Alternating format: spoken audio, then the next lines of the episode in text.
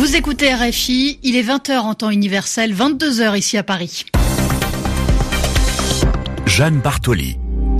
Bonsoir à tous et bienvenue dans votre journal en français facile, présenté ce soir avec Zéphirin Quadio. Bonsoir Zéphirin. Bonsoir Jeanne, bonsoir à toutes et à tous. À la une de l'actualité, célébration, hommage et émotion aujourd'hui sur les côtes de Normandie, 75 ans après le débarquement des Alliés. Chefs d'État, vétérans et habitants sont venus se souvenir. Une cérémonie franco-américaine a notamment eu lieu au cimetière de Colville.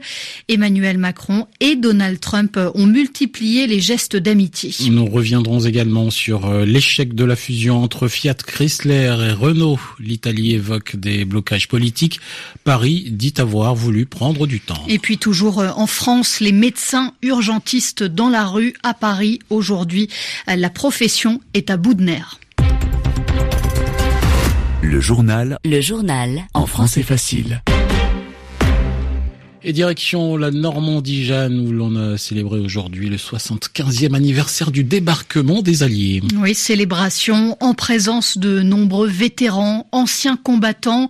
Au total, 150 000 soldats de 12 nationalités ont été mobilisés. Une bataille décisive dans la lutte contre l'Allemagne nazie Apogée, point culminant de cette journée, une cérémonie co-présidée par Donald Trump et Emmanuel Macron au cimetière militaire américain de Colville-sur-Mer. Emmanuel Macron qui a également euh, tenu à rendre un autre hommage, cette fois aux seuls Français ayant participé à ce débarquement, les 177 fusiliers marins du commando Kieffer dont l'histoire est longtemps restée méconnue du grand public. Vous, vous qui avez combattu durant cette guerre immense, nous nous tenons devant vous avec une gratitude que les mots ne peuvent exprimer. Et je veux prendre un engagement devant vous, c'est que nous conserverons intactes les couleurs de votre jeunesse héroïque et l'enseignement de vos vertus. Et comme vous avez toujours conservé avec vous le souvenir de vos camarades tombés dans l'éclat de leur jeunesse, votre exemple sera conservé comme un espoir indestructible c'est en se trempant dans le souvenir de votre bravoure, précisément, que Cédric de Pierrepont et Alain Bertoncello ont puisé ce courage à nouveau de donner leur vie pour en sauver d'autres, dans le sillon de votre exemple. Cédric de Pierrepont et Alain Bertoncello, ce sont ces deux militaires tués il y a quelques semaines lors d'une opération spéciale pour libérer des otages au Burkina Faso.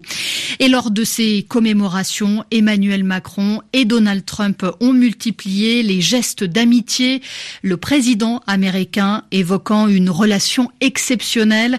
Les deux chefs d'État se sont notamment entretenus sur plusieurs sujets, dont le nucléaire iranien. Macron a lui plaidé pour un multilatéralisme fort. Donald Trump qui célèbre la paix en Normandie, mais qui continue de mettre la pression sur la Chine. On parle bien sûr de la guerre commerciale qui l'oppose à Pékin. Il affirme qu'il décidera après le sommet du G20 prévu fin juin au Japon s'il met à exécution sa menace de surtaxer la quasi-totalité des importations chinoises. Et dans ce contexte, ces révélations de CNN font bondir justement les démocrates. L'information a été révélée ces derniers jours. Selon les services secrets américains, l'Arabie saoudite a renforcé son programme balistique avec l'aide de la Chine. L'administration Trump était au courant, elle savait, mais elle n'a pas jugé bon d'en informer les membres du Congrès américain. Si l'Arabie saoudite est l'un des plus gros acheteurs d'armes américaines, il lui est interdit d'acheter des missiles balistiques aux États-Unis en raison d'une réglementation anti-prolifération. Marie Normand, les élus démocrates mais aussi républicains n'apprécient pas de ne pas avoir été informés. Depuis combien de temps l'administration Trump savait-elle et a-t-elle sciemment laissé faire l'Arabie saoudite pour appuyer sa politique d'isolement de l'Iran? Autant de questions posées par les élus du Congrès qui s'inquiètent d'avoir de moins en moins voix au chapitre sur les questions de politique étrangère au Moyen-Orient. D'autant plus que ces informations sur le programme balistique saoudien ont été obtenues en dehors des canaux officiels. Il y a huit mois déjà, après le meurtre du journaliste saoudien Jamal Khashoggi, même de fidèles alliés du président avaient trouvé sa réponse trop trop tiède. Certains avaient appelé à réduire la coopération entre les deux pays.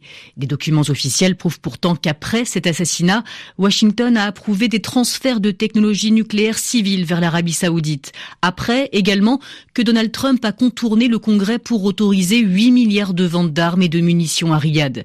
Une alliance de sénateurs républicains et démocrates tente aujourd'hui de la bloquer, mais même si la résolution est adoptée, le président pourrait encore y apposer son veto. Dans une tribune publiée fin novembre, le secrétaire d'État américain Mike Pompeo avait souligné que le royaume saoudien était une force puissante pour la stabilité du Moyen-Orient. Voilà pour les explications de Marie Normand. L'Union africaine tape du poing sur la table, hausse le ton hein, dans la crise soudanaise, Jeanne. L'organisation suspend le pays jusqu'à la création d'une autorité civile de transition. C'est ce que réclame l'Union africaine depuis la chute de l'ancien président Omar el-Béchir. Cette semaine, la répression du mouvement de contestation par les militaires soudanais a fait au moins 108 morts plus de 500 blessés. Le bilan est donné par un comité de médecins proches de la contestation. Des viols ont également été rapportés. RFI, il est 22h et 6 minutes à Paris. Fiat Chrysler ne se mariera pas avec Renault. Et non, pas de fusion. Fiat Chrysler, qui est à l'origine de l'arrêt des négociations, parle de conditions politiques qui n'étaient pas réunies. Paris dément. Pour l'exécutif français, les interventions politiques n'ont rien à voir là-dedans. Il s'agit de préserver l'alliance avec Nissan et de prendre le temps. Les précisions d'Agnieszka Kumar. Le mariage tant attendu ne se fera finalement pas.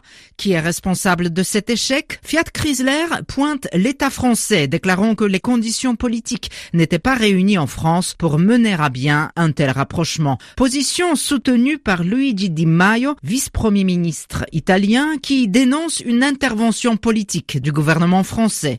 Une source proche de l'italo-américain va plus loin. Ce serait de nouvelles exigences de Bercy et notamment la demande d'un délai de réflexion supplémentaire qui aurait conduit à l'échec des discussions. Une source au ministère de l'économie confirme qu'un délai de cinq jours a été demandé pour s'assurer du soutien de Nissan, partenaire japonais de Renault. Mais cette demande n'était pas nouvelle, assure la source. Dès l'annonce de l'offre, l'État aurait exprimé de manière cohérente et claire son objectif principal, privilégier un partenariat de 20 ans entre Renault et Nissan. Visiblement, aux yeux de Bercy, la fusion avec l'italo-américain ne garantissait pas que cette alliance soit préservée. En conséquence, le conseil d'administration de Renault prévu pour mardi prochain n'aura pas lieu.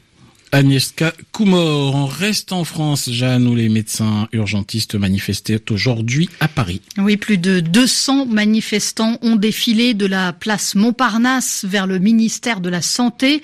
Mobilisation à l'appel du collectif Interurgence.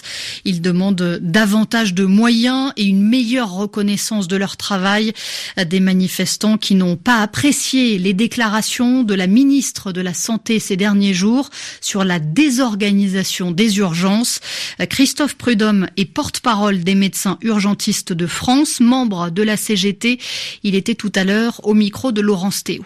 Il y a urgence pour les urgences et visiblement la ministre et le gouvernement euh, ne prennent pas en compte la réalité de la situation. Vous savez, c'est ce qu'on appelle l'effet de seuil. On tire, on tire sur la corde, puis à un moment donné, euh, le système s'effondre. Et continuer à faire appel à la conscience professionnelle euh, des salariés, à la déontologie, comme l'a fait hier la ministre. Vous voyez, aujourd'hui, les collègues qui sont en arrêt maladie, ils sont en arrêt maladie d'accord de manière collective, mais parce que psychologiquement, ils craquent. Donc il faut que la ministre l'entende. Et vous savez, les déclarations qu'elle a faites ce matin devant un congrès médical, c'est quand même un problème. Ce sont des personnels soignants qui sont en lutte, pas des médecins. Mais elle vient faire une annonce devant un congrès médical et elle n'a pas reçu, depuis que le mouvement a commencé, les représentants légitimes des gens qui sont en lutte, c'est-à-dire le collectif Interurgence et les syndicats. Aujourd'hui, ce sont les urgences qui manifestent. Euh, et mardi, c'est l'ensemble des hôpitaux en lutte qui vont venir avec des délégations qui vont venir de toute la France. Nous sommes à la veille de l'été et traditionnellement l'été est très difficile dans les hôpitaux. On va vers une catastrophe sanitaire. Il faudra bien qu'à ce moment-là, eh bien, le gouvernement euh, se préoccupe de la situation des hôpitaux parce que euh, la population se rend bien compte que nos politiques mentent. Christophe euh, Prudhomme, le porte-parole des médecins urgentistes de France, au micro de Laurence Théo. C'est la fin de votre journal en français facile. Restez avec nous à l'écoute des RFI. Thank you.